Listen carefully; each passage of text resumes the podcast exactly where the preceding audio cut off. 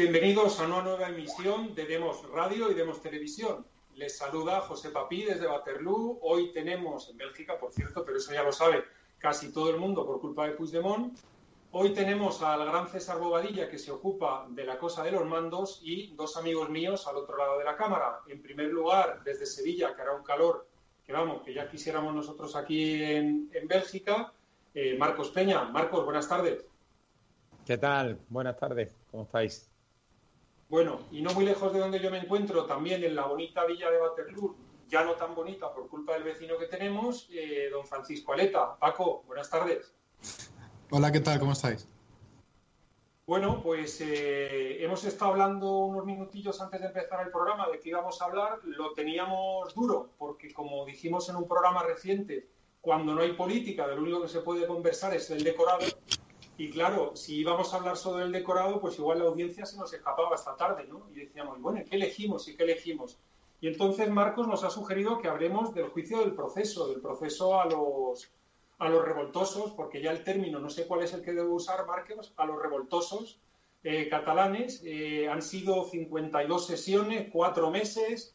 Me ha chivado por ahí un pajarito que te has tragado el 80% de las sesiones o el 90% de las sesiones eh, cuéntanos, o sea, ¿qué ha pasado allí? Porque yo sí que he leído, he escuchado un poquito sobre cómo terminaban, digamos, las intervenciones finales de los acusados, de sus abogados, de las defensas y tal, y era un poco como decían, venga, que está muy bien todo esto de que esto sea un tribunal y que aquí hablemos de justicia y tal, pero vamos a devolver esto al terreno de la política, que en el fondo esto es política. Vamos a llegar a acuerdos, vamos a arreglar las cosas, vamos a pactar, ¿no?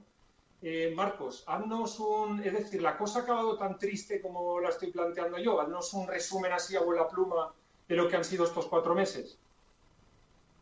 Pues mm, yo primero, en primer lugar, yo, y ya lo tengo escrito, ¿eh? yo en primer lugar mm, quiero dar la enhorabuena al presidente del, del tribunal que ha estado magnífico y que ha dignificado pues una institución que por bueno por algunas noticias y porque hay voces que así interesadas pues le, les conviene no estar tampoco al Tribunal Supremo. Es verdad que el Tribunal Supremo en algunos momentos pues ha contribuido a ello, ¿no? Pero lo primero que quiero destacar es la labor de Manuel Marchena, que ha sido eh, impecable a la hora de poder llevar mm, el proceso con un conocimiento enorme. En segundo lugar, también me gustaría destacar que las defensas se han comido a las acusaciones.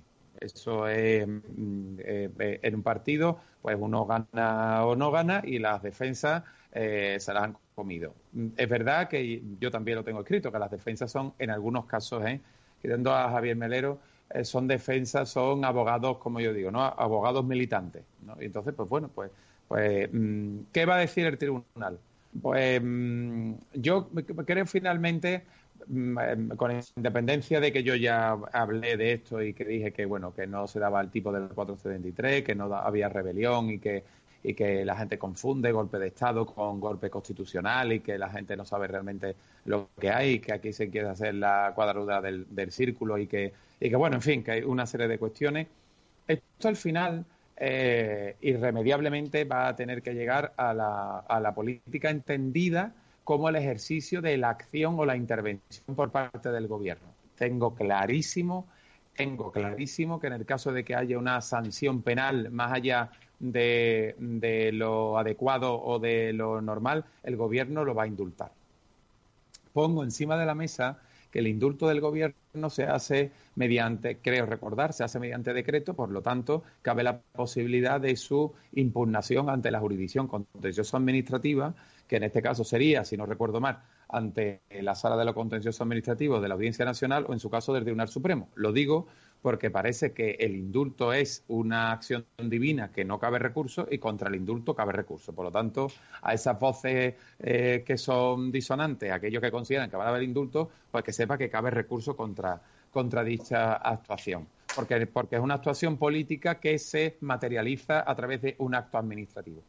Mm, evidentemente tendrá que tener una solución eh, política. Eh, mm, ¿Cómo?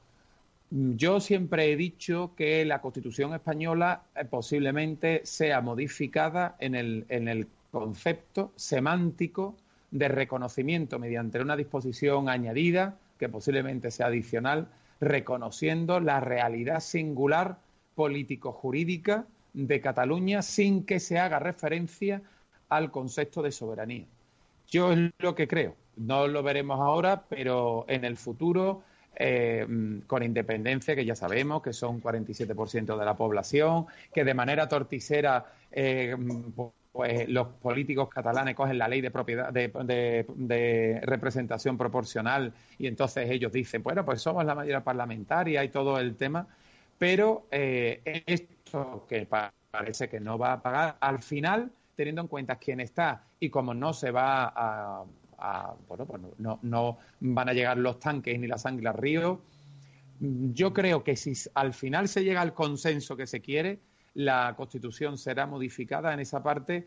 No creo que haya un consenso eh, general para que España se convierta en una España federal, ni siquiera para el tipo de, federación descentralizada administrativa, que ya la hay, ¿eh? que ya la hay bastante, sino ese tipo de federación que se quiere de tipo, pues bueno, pues alemán, no lo creo, pero mm, sí creo que al final podrá haber una modificación puntual en un precepto de la Constitución donde se reconozca tal. Yo sigo insistiendo, el problema no es el encaje de España con Cataluña, es de Cataluña con España, teniendo en cuenta que, bueno, pues Cataluña es España, porque es Cataluña la que no quiere pertenecer no solo a una España unitaria o a una España eh, regional como ahora, o de autonomía, sino es que no quiere ni con España federal sea, quiere ser un Estado propio, ¿no? Por eso es un movimiento estatalista, ¿no?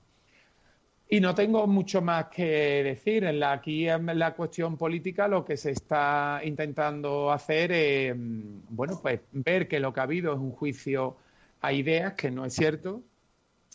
Se ha hecho a un juicio a hechos y hay que decir, y por lo menos desde mi punto de vista, que uno se han eh, pasado de rosca teniendo en cuenta que el derecho penal ante la duda no entra y cuando entra, entra de manera limitada y siendo siempre la última ratio, es decir, que si hay duda de si el tipo penal es aplicable o no, no se aplica, no se aplica, ese es el derecho penal frente al derecho penal pues, propio de guerra, que lo llama uno de, uno de, de, de las partes, ¿no? el derecho penal del enemigo, el derecho penal que ahora se llama o democrático, y no el derecho penal entra solo y exclusivamente, solo y exclusivamente cuando no existan dudas de que el tipo se cumple. La duda no cabe, no cabe en el, en el, en el derecho penal. Y cuando existe un derecho un tipo que están en conflicto, se aplica, se aplica el que menos es grave, ¿no? Y por lo tanto, si habría duda de unas manifestaciones ilegales o de unas protestas que pueden ser, pues eso, manifestaciones o daño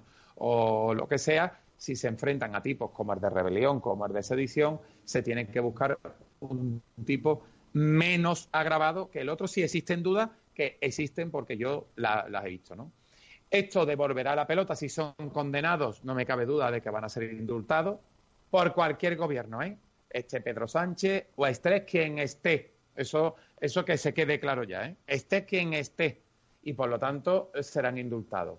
Y mm, esto seguiremos con la misma cantinela. Al final, como yo digo, que llegará un momento que se plantea la reforma constitucional, ah, porque esto, si sigue adelante, esto, esto se ha podido parar y se ha parado de una manera mm, tarde y ineficiente, porque en Cataluña hay dos millones y medio. Si Cataluña son cuatro millones setecientos mil, tenemos dos opciones. O se van o hay una guerra civil. Aquí no hay... Esto está clarísimo. Lo que pasa es que esta gente todavía... Si en vez de ese dos millones y medio hay cuatro millones setecientos, esto no lo para, pero bueno, no lo para mm, y por lo tanto, pues ahí sí se tendrá que plantear, porque entonces sí que hay un problema de la unidad, tanto que nosotros hemos hablado en el chat de que hay un problema de la unidad de España y que hay que ver, porque si no, llega Vox con el caballo y llega con la lanza de, del ciscampeador y todas las cosas. Con dos millones y medio no, con cinco millones, con cinco millones, teniendo en cuenta la pasividad del español, sí que nos tenemos, no de la política, tenemos un problema de lo político que tiene que ver con el Estado. Entonces sí, mientras Lo que tenemos es una comunidad autónoma reverde que quiere convertirse en una república pues de Alicia en el País de las Maravillas. Claro, y una, y una cosa, gracias Marcos, una cosa que os quería preguntar es, eh, a mí me huele que van a intentar, en cualquier caso, venga el indulto o no venga el indulto del gobierno, van a intentar internacionalizar el conflicto. Abro y cierro comillas con lo de internacionalizar, porque es un lenguaje que no me gusta un pelo. Pero lo que quiero decir es que, igual que en el caso de Puigdemont, le dejaron ir al país correcto para que el juez correcto dijera mm, no hace falta que usted vuelva a España, que malos son en España, eh, a mí me temo que a lo mejor una de las tácticas que pudiera utilizar la partidocracia española es esperar que el Tribunal Europeo de Derechos Humanos dijera, hombre, se ha conculcado esto, se ha conculcado lo otro, y decir, mire, si nosotros los hemos querido, los hemos querido condenar, pero fíjese lo que nos dicen en Europa, y como tenemos que homologarnos porque tenemos tanto complejo, ¿no? pues, pues ya nos lo comemos, ¿no? Esto que evidentemente en Alemania o en Francia o en Holanda o en Austria o tal, lo que le dijeron en el Tribunal Europeo de Derechos Humanos, vamos, lanzaban la sentencia y, si entraba en la papelera bien y si no se quedaba en el suelo, ¿no? Eh, eh, no sé, eh, coméntame tu Marco, si quieres. Apostillo un segundo. Apostillo una, el Postillo una cosa, el Tribunal Europeo ya ha dicho dos veces que no se han conculcado los derechos de los catalanes ni de la clase política catalana en una de ellas inadmitiendo incluso la demanda, una demanda de un conjunto de partidos en relación, o sea, que el Tribunal Europeo de Derechos Humanos, cuidado, ¿eh?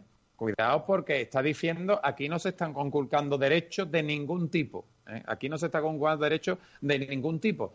Hay que pensar que cuando em, esta, em, se plantea, no quiero abarcar el tema porque sería, se plantea el siguiente, teniendo en cuenta una definición muy concreta de democracia. ¿Qué prima, la democracia o la ley? Fíjate qué cosa más, eh, cómo es posible, cómo una forma de gobierno que la plantean como una forma de Estado, propio de la definición de Smith, que prima la democracia, es decir, prima siempre la opinión mayoritaria con independencia de lo que hayan legítimamente declarado las instituciones como una realidad jurídica, o esto puede modificarse. Cuidado porque no es, ya lo decía Juvenal, no hay diferencia entre la dictadura de uno y entre la dictadura de muchos. Si la dictadura de muchos, si la opinión de muchos puede modificar a su antojo la ley, estamos en una dictadura exactamente igual que si fuese de uno. La regla esencial del constitucionalismo es que esos muchos, por mucho que quieran, no pueden modificar la norma de uno solo porque le ampara la Constitución. En caso contrario, no estamos en un Estado constitucionalmente ordenado. O sea, que la democracia no es la opinión de la masa. La opinión de la masa, sin respetar el principio de legalidad, es dictadura igual que es dictadura de uno. Por lo tanto, eso es muy importante, que eso se plantea en el juicio y, por supuesto, como las acusaciones, se han leído Kelsen y se han leído la Kelsen en, dos párrafos y, ninguna de, bueno, las acusaciones populares han leído el Quijote y ya está. Mm, mm, no tiene nada que ver, porque el sistema democrático en el ejercicio de su función tiene que ir necesariamente conforme al principio de legalidad. Es que si no es imposible, es simplemente un tumulto que vota. Y eso no, significa, no significa nada. Ya se sabe desde el siglo XVIII que la democracia de muchos tiene la misma fuerza tiránica que la democracia de uno, cuando no respeta las reglas constitutivas y esas reglas constitutivas son la Constitución. Por lo tanto, mm, eh, ahí ese juego que se hace malicioso de que es que lo quiere la gente, la gente puede querer tener lo que quiera. Si no se basa en un cauce constitucionalmente ordenado donde se respeten las reglas de juego, siempre estaremos a merced de la fuerza de una mayoría que evidentemente lo impedía la civilización y cuando entró el Estado constitucional, pues todavía aún más. ¿no? Esa es la diferencia entre la ley y la Constitución. La Constitución salva a uno de muchos y la ley salva a muchos de uno. Correcto, correcto. Yo eso me acuerdo que lo decía habitualmente el, maestro García Trevijano. Siempre nos hacía esa distinción y que nos la ha dejado bien en la, en la cabeza todos los, la mayor parte de colaboradores de Demos. Eh, sigo bajando el balón a un, tono muy coloquial, si me dejáis. Eh, Paco Aleta, eh, si nos está diciendo Marcos que esto va a acabar ya en el lío de lo político. Si nos está diciendo Marcos, como bueno, no, es que no lo diga Marcos, es que lo que hay, que no hay separación de poderes en España, que las presiones que le van a caer a los pobres del Tribunal Supremo van a ser la leche y que si no se dejan influenciar, luego total va a aparecer un indulto, ¿cómo le hago yo a un jubilado que se ha equivocado en el cálculo de IVA que me pague los, los 10 euros que me debe o los 20 euros que me debe si soy yo Hacienda? ¿no? Lo, que quiero preguntarte, Paco, es, ¿tiene razón Marcos cuando dice que el español al final es pasivo? Es decir, que asiste a este festival de no separación de poderes y se queda tan tranquilo y sin embargo cuando le viene la carta de Hacienda y le dice, usted debe 100 euros porque ha calculado mal el no sé qué y tal, ahí, ahí el Estado se obedece y punto, ¿no? Es decir, ese obedecemos en lo pequeño y en lo grande como forma parte del decorado del circo, ¿no? Del circo este socialdemócrata. Ahí ya es más, es más eso, más entretenido comentarlo a nivel de prensa y ya nos tragamos lo que haga, lo que haga falta. Venga, Paco, una primera intervención de tu parte hoy. Pues yo creo que sí, creo, que en parte sí. A ver, eh, sí que yo creo que yo creo que el tema de Cataluña y el y del secesionismo es un paripé, como se dice coloquialmente, y, este juicio es básicamente un paripé. Eh, no creo que no creo que esto llegue a más. Yo creo que esto es solamente pura demagogia de los políticos independentistas y y yo creo que en el fondo se sabe que, este juicio y, esto no va a llevar a, no, va a llevar a, no va a llevar a ninguna parte. Eh, se solucionará de una forma u otra si lo, de hecho, recientemente algunos políticos, miembros del gobierno, han intentado influir en, en el tribunal diciendo que se desearía tal tipo de, de, de, resolución, una resolución que no sea dura, una resolución que sea absolutoria, cosa que en cualquier país medio decente sería un escándalo no se aceptaría que, un miembro del gobierno sugiera a los jueces cuál tiene que ser la, resolución del, caso, pero eh, al fin y al cabo esto no va a llevar a ninguna parte, entre otras cosas, y esto es una pregunta que le quiero hacer a Marcos, porque eh, desde un, eh, porque podemos comparar algo que ocurre eh, podemos comparar lo que está ocurriendo en España con lo que está ocurriendo en Ucrania. Por ejemplo, hace, hace muy poco el Parlamento Europeo condena el referéndum para la secesión de Crimea por ser contrario a la Constitución de Ucrania.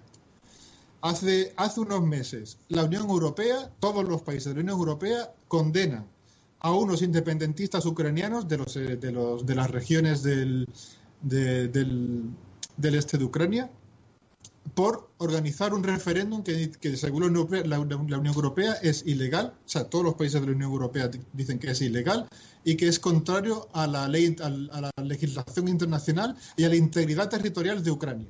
Eso ha sido hace unos meses. ¿Cómo es posible que este, estos mismos países europeos vean con buenos ojos o acepten lo que está ocurriendo en Cataluña.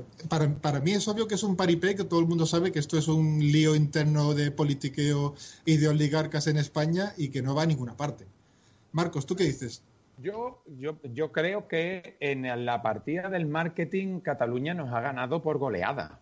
O sea, eh, el 1 era una operación de marketing, sabía perfectamente que no, que no iban a ninguna parte, lo que querían era la escenificación de un Estado eh, pues totalitario español pegándole palo a unas viejecitas que lo único que querían era ejercer el derecho a decidir de una manera clara, quiero decirte.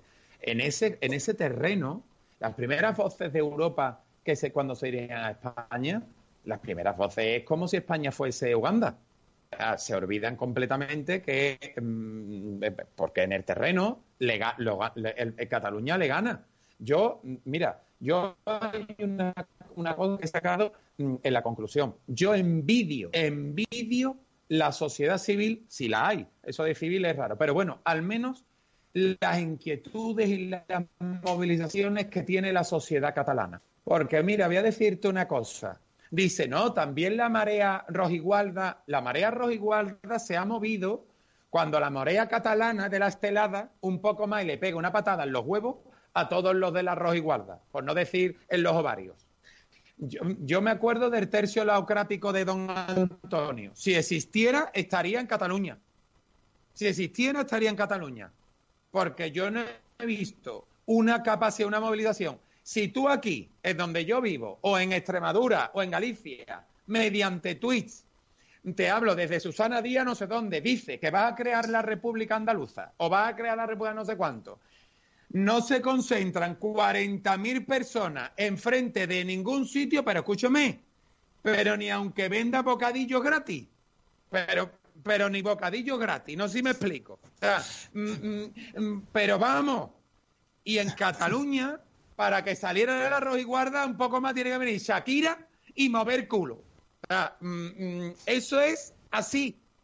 Y, no, y, no crees que lo que ocurre, Marco, es una cosa que creo que es interesante de analizar. Y es que el, el independentismo catalán, el independentismo catalán, no es más que una expresión bastante extremista también de, la socialdemocracia. Quiere decir, es todo este, todo, claro, todo este discurso de que nos oprimen, nos oprime el capitalismo, nos oprime España, el Estado opresor, y, claro, y, este, y este carácter puramente socialdemócrata de victimismo, de, que nos oprimen, de que el capitalismo, de que la España mala, fascista, que viene de Franco, y todo, y todo este, y todo este, y todo este discurso estúpido,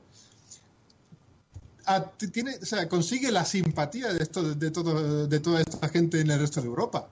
Curiosamente, y además curiosamente, fíjate que Puigdemont está aquí en Waterloo, lo hemos dicho muchas, lo hemos comentado muchas veces, pero se nos olvidó comentar algo muy interesante, que los amigos de Puigdemont aquí en Bélgica son la NVA, que es la extrema derecha más racista, más rancia y más cateta de toda Europa. Y oye, oye, y una cosa, y una cosa, es el grupo en el Parlamento Europeo en el que se integra Vox.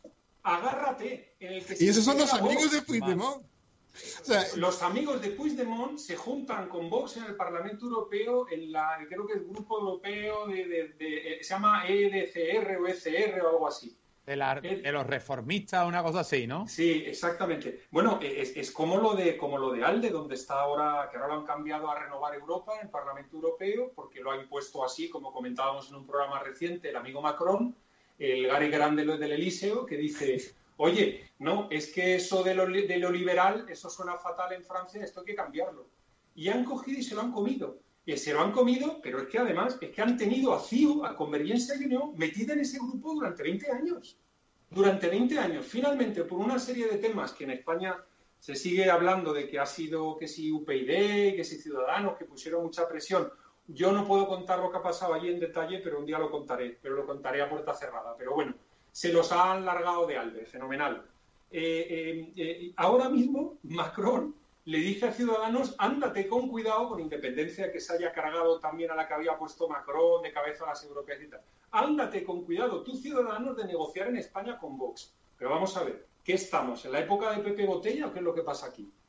Totalmente. Es, que es muy fuerte, es decir, eh, a, mí no me interesa tanto el chascarrillo, sino que se atreva el primer ministro, el presidente en este caso, de un país, el jefe de Estado de un país, que se atreva a hablarle a un partido de otro país diciendo, como hagas tal, te la ganas. Es decir, esto me recuerda a cómo se hablaba de los españoles en los años 50 y 60 cuando hubo inmigración allá a Francia, ¿no? que se hablaba del petit español, ¿no? el, españolito, como decían ellos, ¿no? el pequeño español, el españolito, podríamos traducir en, español. ¿no? Es decir, ¿esto qué es? ¿Esto qué es? O sea, ¿a, qué hemos llegado para que para, que España ya mandando estos cachondeos, digamos, eh, en, los, medios de prensa, pueda ser humillada de esta manera. Y que además lo que haga el amigo Sánchez, nuestro presidente del gobierno, es que se vaya y le diga un mensaje a las embajadas. Vosotros decir que el diálogo con Cataluña, que en España solo tenemos diálogo, que lo de los catalanes se va a arreglar, que aquí no pasa nada y que somos una sociedad tolerante, metrosexual, eh, del cambio climático y de lo que haga falta. Eh, Marcos, es decir, eh, bueno, es que yo, lo tengo aquí a 80 kilómetros, me cojo una espada y me voy para allá a montar el caballo, como decía antes Paco que iba a hacer a Bascal, o, qué hacemos, porque esta gente se está riendo de nosotros. Creo, vamos, mm, lo, lo primero es una vergüenza impresionante. Yo lo que veo que es una vergüenza impresionante. Y la primera es la consecuencia que ya sabemos. Nosotros no tenemos líderes políticos ni, ni personas, bueno, por supuesto, no tenemos ni estadistas ni líderes políticos. Tenemos a gente que se presenta a las elecciones, mm, que bueno, pues bueno, que está en los debates y que lo que tenemos es mm, mm, fachada y cartón piedra, que además permiten que gente del exterior, del eso en cualquier otro sitio sería una auténtica barbaridad y brutalidad.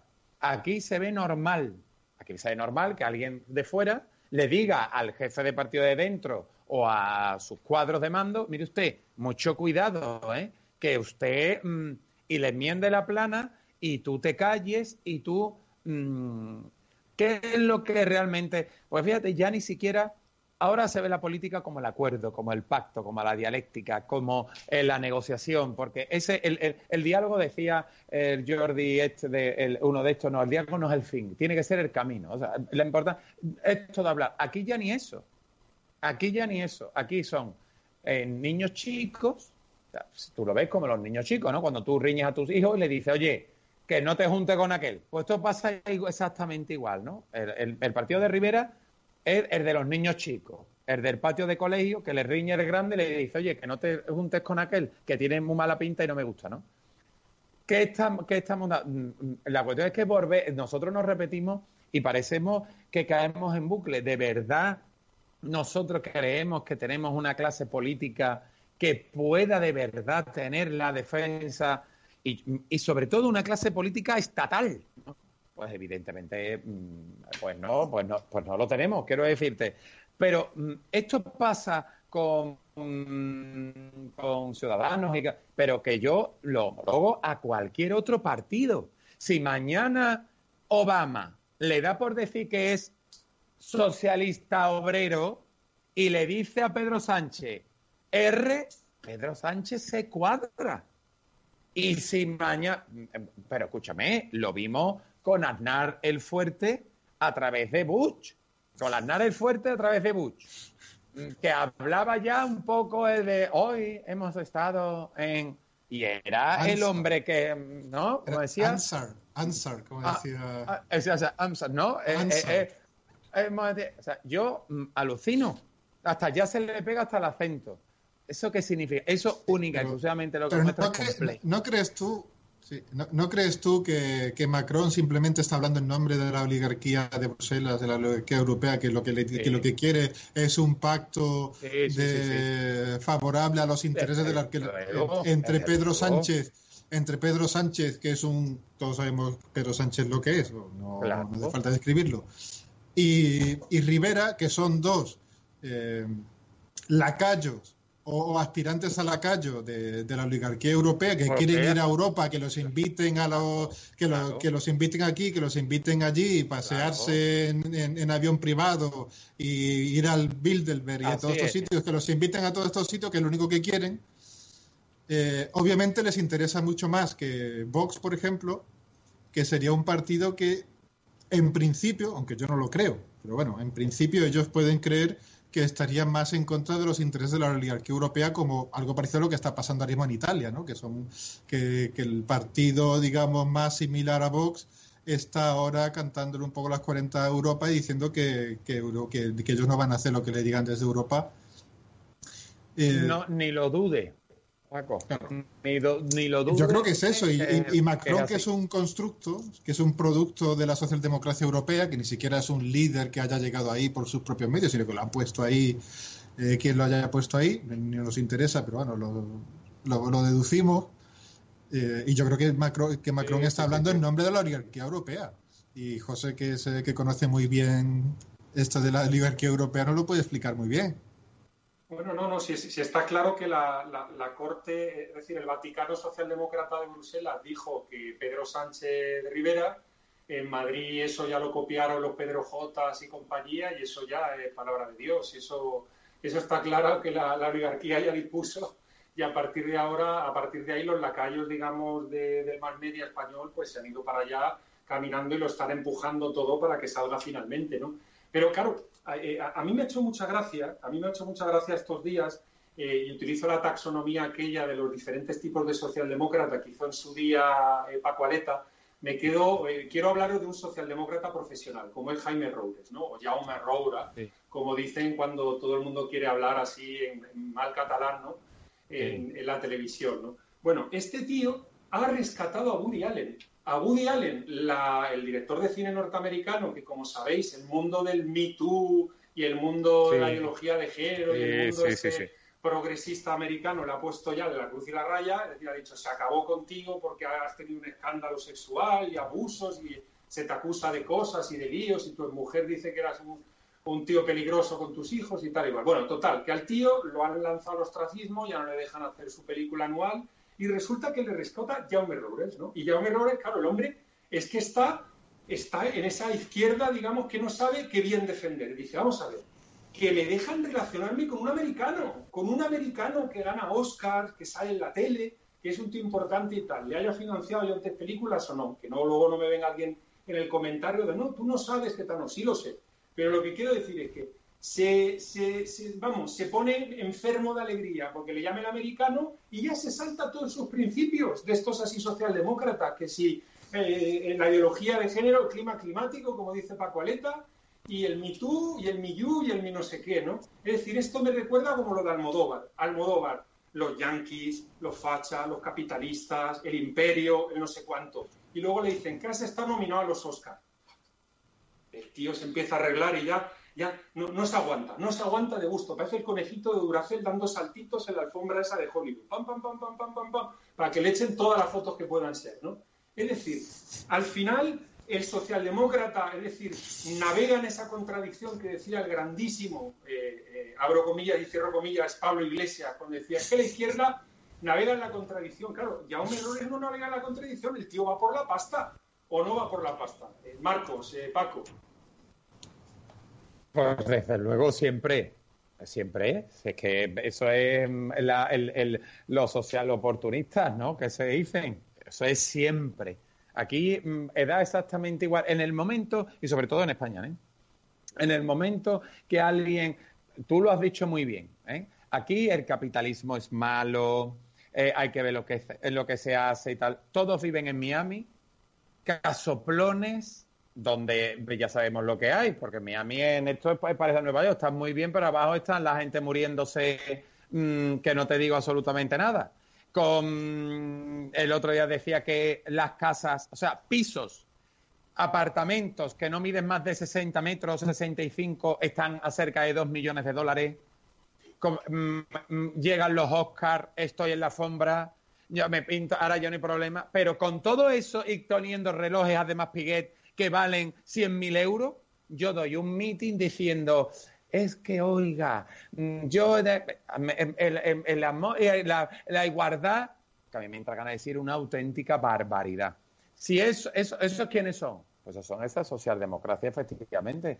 ¿Quiénes? Cuando llega uno y dice las cosas como son y no se juntan, pues aquí en España pasa, bueno, en España, en España nada más que llegue alguien de esto y empieza a decir y se junte, se le olvida que, ha sido condenado como ya es destripador. Eso, eso es, pero, pero seguro, lo, vamos, lo, vemos, lo estamos, lo estamos viendo eh, todos los días. Yo siempre, yo siempre me, me, se habla de hay que ver que si el capitalismo, que si hay que ver el no sé cuánto, ¿desde qué? Desde la Quinta Avenida de Nueva York o en, o en, en, lo, en, lo, en dónde en Manhattan en los rascacielos o en Miami con las lanchas ¿eh? de, de, cuánto de yo es que eso es una de las cosas mm, pero queremos más contradicción que se llama el, el, el, partido de la gente Unidas Podemos y lo preside un tío. Es que puede haber algo más contradictorio se llama Unidas Podemos y el que lo diría es un tío. Tóquense los cojones por cierto, hablando... Yo es que de verdad alucino. Hablando del líder supremo de Unidas Podemos, recordáis que cuando apareció el partido dijeron en sus estatutos y prometieron y garantizaron que ninguno de sus miembros iba a estar en política más de dos legislaturas. Efectivamente, efectivamente. Ya les toca irse. ¿Tú crees que lo van a cumplir? Sí, esa gente tiene un kilo de, de, pegamento y medio detrás. ¿Te has visto el, el, el Mota? Que, que se ve el tío apegado en el escaño y dice que se ha llevado el escaño a su casa. Pues esto es exactamente igual. Escúchame, Paco. Bueno, si nos ponemos a hablar de contradicciones de la supuesta izquierda, y tienes, por ejemplo, este embajador del clima climático y, de la, y del medio ambiente y tal, el Leonardo DiCaprio, que va de un sitio a otro en un yate de 70 metros. Bueno, hoy me acaba, acabo de leer que la ministra esta de, transición de la energía mm, ecológica tiene dos coches que contaminan más que todo lo que hay. Que lo leí me parece confidencial, dice la ministra de tiene dos coches que contaminan más. Quiero decirte que bueno, en fin, que queremos hacer la Marco, ¿y no has visto cómo dejan de mierda a Bruselas cada vez que viene una marcha ecologista? Que dejan las calles de mierda. O sea, y, fíjate, estos ecologistas que están contra los plásticos, los plásticos, nos van a matar los plásticos. Y luego, y luego, y luego vienen a una marcha y dejan por ahí miles de globos. Tiran miles de globitos y dejan todo lleno de globitos. Y esos son los que dicen que, que nos van a matar los plásticos. En fin, es que esto es la, yo, yo, siempre me río cuando veo a esta gente anticapitalista que se están y, están con el iPhone en la mano. Están con el iPhone pegándole. Bueno, en fin, es que estas cosas yo de verdad. Claro, es que el, problema de la, el problema de la izquierda es que, está muy bien como argumento hacerse el victimismo. Eh, yo estoy en contra de, yo estoy a favor de. Eh, que sobre todo personas que tienen cierto cierto complejo de culpabilidad o otro tipo de complejos, eso lo explica mucho mejor nuestro amigo Gustavo Pareja, lo que es la mentalidad de, este tipo de personas. Pero, pero es que, es que no puede ser de otra forma. Es que tiene, tienen que caer la contradicción, primero porque todo lo que dicen va en contra de la naturaleza humana. Y va en contra de lo que ellos mismos quieren. Y va en contra de sus propios intereses. Ah, sí. Mira, yo una de las cosas y, no hay, y, no hay, más explicación y por eso siempre van a caer en contradicciones y mucho más ahora cuando como ya no pueden atraer el voto de la izquierda con el argumento del obrero, de la clase obrera, de la clase trabajadora, porque fíjate que la clase, o sea, el, hombre blanco, heterosexual, trabajador y sin estudios, ahora es el, enemigo acérrimo de la que es hoy día la izquierda. Ese, ese, ese, ese, es el machirulo, macho, machista, facha contra el que va a la izquierda, que es el trabajador, el obrero, el albañil, el, eh, ese es el enemigo ahora de la izquierda. Como ya no pueden atraerse el voto de la clase obrera y de la clase trabajadora, se están inventando ahora toda una serie de argumentos que al final son tan absurdos que, que también se vuelven en contra de ellos. Como ocurre, por ejemplo, en Estados Unidos ahora, que, que dice, bueno, que a mí me, me, quieren discriminar porque soy hombre porque hace falta discriminación positiva, pero como ahora tú puedes decir que te sientes lo que sea, pues ahora tienes una empresa donde son todos hombres blancos y dice, bueno, ¿y cuánto? Y, en su empresa hay mujeres, sí, todos, todos somos mujeres. Y además todos nos sentimos mujeres negras, musulmanas y lesbianas. Y, ya está. Entonces, o sea, sus, es que sus propios sus propios argumentos le, te voy a decir, pero te voy a llevar la autodestrucción porque son, totalmente insostenibles. Mira, em, y te voy a decir por qué. Porque, Paco, históricamente la izquierda, no lo vamos a remontar, pero la izquierda siempre ha sido el, ala que ha luchado, mm, por supuesto, bueno, por supuesto no, pero bueno, ha intentado con la igualdad, siempre siendo eh, pues posterior a lo que hacía la derecha. La derecha representada mm, gráficamente como el trono y el altar, y la izquierda representaba pues otros valores, esa reacción contra el trono y el altar, intentando igualar o igualizar eh, bueno, pues, pues social.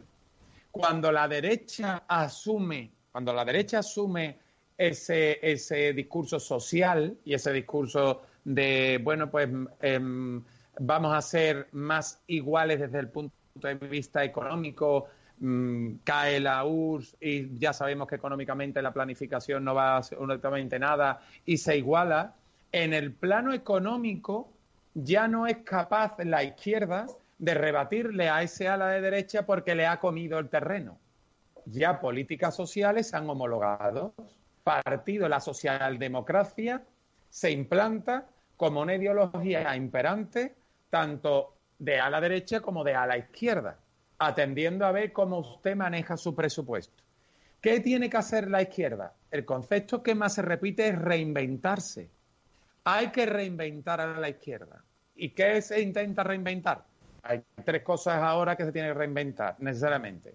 La lucha de sexos, el hombre se busca siempre un opresor y un oprimido, ante era el, el, empresario de bombín y de, y de ¿no? Como lo, imaginaba Marx, ¿no? De, bombín el banquero que le pegaba al pobre obrero, ya eso no existe, como tú bien dices, el obrero casi se encuentra como enemigo, pues por lo tanto el hombre y la mujer. El otro son los valores ecológicos, donde ahí sí que es complicado pues saber qué es lo que ocurre, porque un informe lo contradice otro y para arriba y para abajo, y el otro es la difuminación, la difuminación de, las, de los límites estatales algo que siempre ha estado en contra la izquierda porque han sido estatalistas hasta el, hasta el mogollón. Yo quiero puntualizar una cosa muy importante, porque ya que, ya que nos dedicamos al análisis político, tenemos que hacerlo bien. Y cuando hablamos de izquierda y derecha, eh, caemos muchas veces en, una simplificación que además no funciona, que es hacer una, distinción entre izquierda y derecha en una, linealmente, una izquierda y una derecha. Eso no funciona porque la izquierda y la derecha se tiene que medir a partir de dos parámetros, que es uno es la igualdad, que tú has mencionado, pero otro es la libertad. Libertad. Entonces hay que hacer unos ejes cartesianos y dividir entre cuatro y dividir en cuatro cuadrantes, como por ejemplo, un comunista es de izquierda desde el punto de vista de la igualdad, pero es de derecha desde el punto de vista de la libertad. Es así. yo, eh, un anarquista sería de izquierda del punto de vista de la libertad y de izquierda del punto de vista de la, de la igualdad. Por eso, por eso está en, en, el cuadrante opuesto al comunista, por eso se odia. Y un fascista está mucho más próximo al comunista porque también está en, la derecha desde el punto de vista de la libertad y el, casi en la izquierda desde el punto de vista de la igualdad. Totalmente, es así. Es verdad que cuando se habla son criterios operacionales para poder eh, funcionar. En la izquierda yo estoy totalmente de acuerdo con lo que decía Gustavo. Bueno, la izquierda en general, igual que la derecha, la izquierda como unidad, como concepto unívoco, es un mito. Porque tenemos desde comunistas, anarquistas, socialdemócratas liberales, y, eso es evidente. Pero mm, intentando efectivamente hacer, que lo decía Norberto Bobbio, ¿no? Esos límites de la izquierda a la derecha, que es la igualdad y la libertad, que siempre están en conflicto.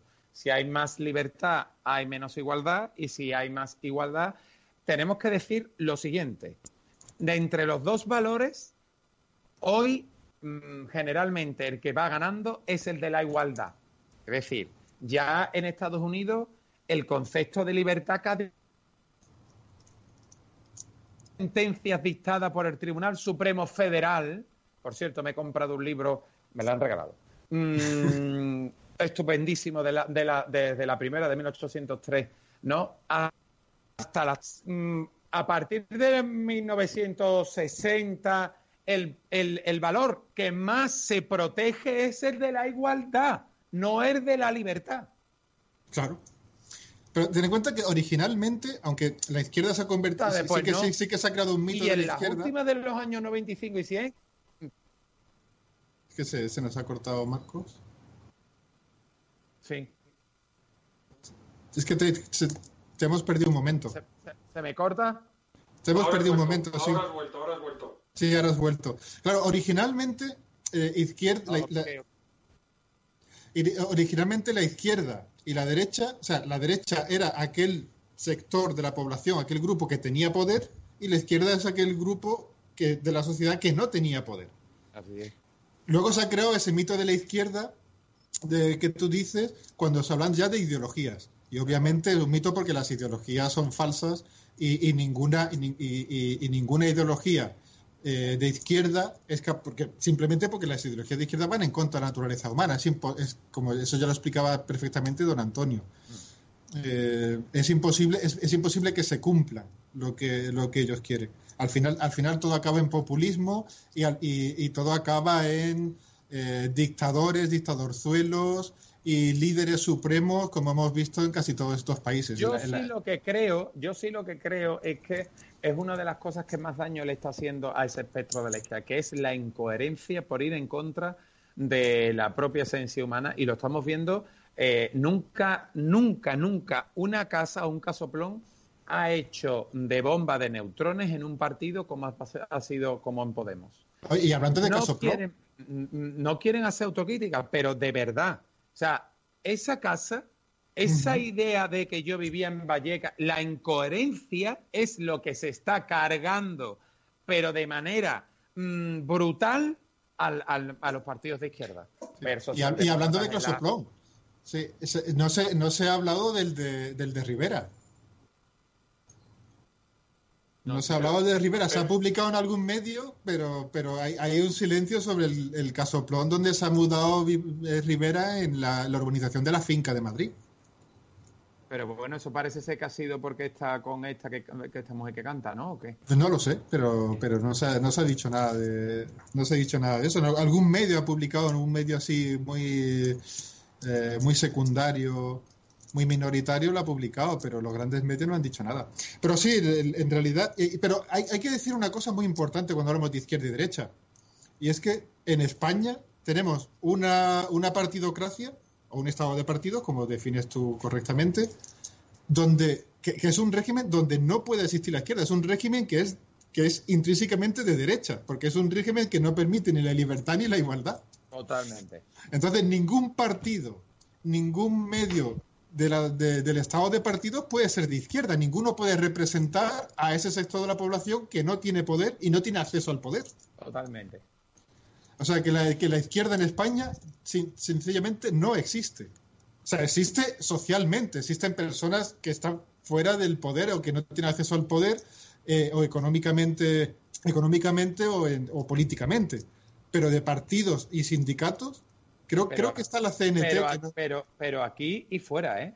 Pero aquí y fuera de España. Creo que está la CNT, que no sé si todavía, pero, pero hasta hace poco no aceptaban subvenciones del Estado, ni, ni, participaban en los comités de empresa, ni tenían liberados sindicales, por lo menos hasta hace poco. No sé si sigue así. Eso sí lo podemos considerar un sindicato de izquierda, en mi opinión. Eh, pero de los demás, ni sindicatos ni partidos, ninguno es de izquierda. Además, imposible.